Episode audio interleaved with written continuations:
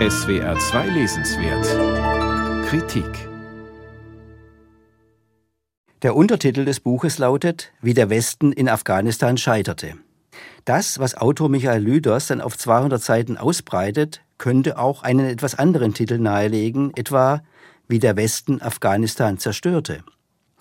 Lüders schildert Kriegsverbrechen, Korruption, Amtsmissbrauch, Wahlfälschungen, vor allem in den 20 Jahren seit 2001, als die fundamental islamreligiösen Taliban von der Macht vertrieben wurden, bis 2021, als sie dorthin zurückkehrten.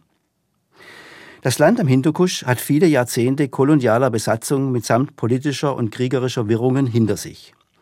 Lüders geht in seiner historischen Skizze zurück bis Mitte des 19. Jahrhunderts und der Herrschaft des britischen Empires über die Region, die nach dem Ersten Weltkrieg endete. Nach einem kommunistischen Staatsstreich begann eine Zeit neuer Unruhen. 1979 wurde die Sowjetunion Besatzungsmacht, ehe sie sich 1989 im Jahr der großen weltweiten Umbrüche wieder aus Afghanistan zurückzog. Für Lüders trug dieses erfolglose Abenteuer maßgeblich zum Untergang des Sowjetreiches bei. Es hinterließ in Afghanistan 500.000 bis 2 Millionen Tote. Dass die genauen Zahlen niemand kennt, liegt auch daran, dass sich außerhalb Afghanistans niemand dafür interessiert. 1996 die nächste Wende. Die Taliban übernahmen die Macht in Kabul, ordneten und befriedeten das Land durch Repression und drakonische Strafen. 2001 dann der Einfall der US-geführten NATO als angebliche Vergeltung für die Anschläge vom 11. September in den USA, mit denen Afghanistan aber nichts zu tun hatte. Auch die Bundeswehr wurde Teil dieses Einsatzes, dessen Legitimation ein Verteidigungsminister in dem Satz zusammenfasste, die Sicherheit Deutschlands werde auch am Hindukusch verteidigt. Für Lüders ein sinnloser Einsatz, zumal die deutsche Armee auch an Kriegsverbrechen beteiligt war. In Erinnerung ist besonders die Bombardierung von zwei liegen gebliebenen Tanklastern, aus denen sich Bauern Benzin holten. Über 100 Menschen starben bei dem Angriff, darunter viele Kinder. Den Befehl hatte ein deutscher Oberst gegeben, er wurde nie zur Rechenschaft gezogen. Der sogenannte Krieg gegen den Terror hielt 20 Jahre an und wurde der längste Krieg der NATO, die dann im August 2021, als die Taliban zurückkehrten, wie panisch aus dem Land floh.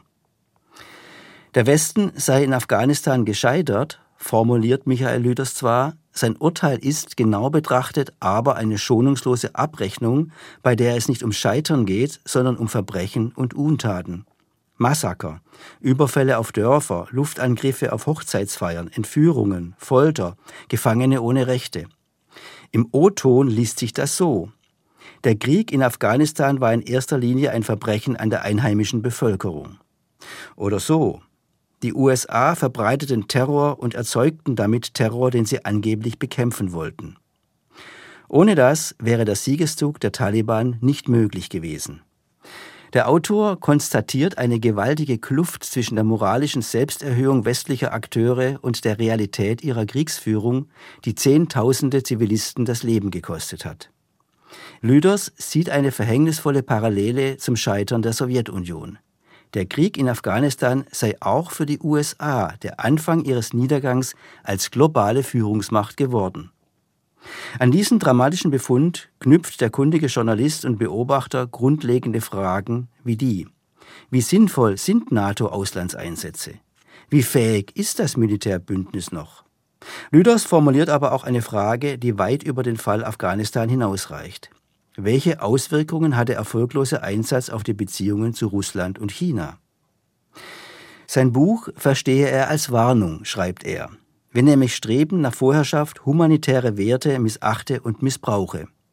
Die Zukunft Afghanistans ist für ihn trotz erneuter Taliban-Herrschaft gleichwohl noch nicht entschieden. Michael Lüders Hybris am Hindukusch, wie der Westen in Afghanistan scheiterte, Verlag CH Beck München 2022, 205 Seiten, 14,95 Euro.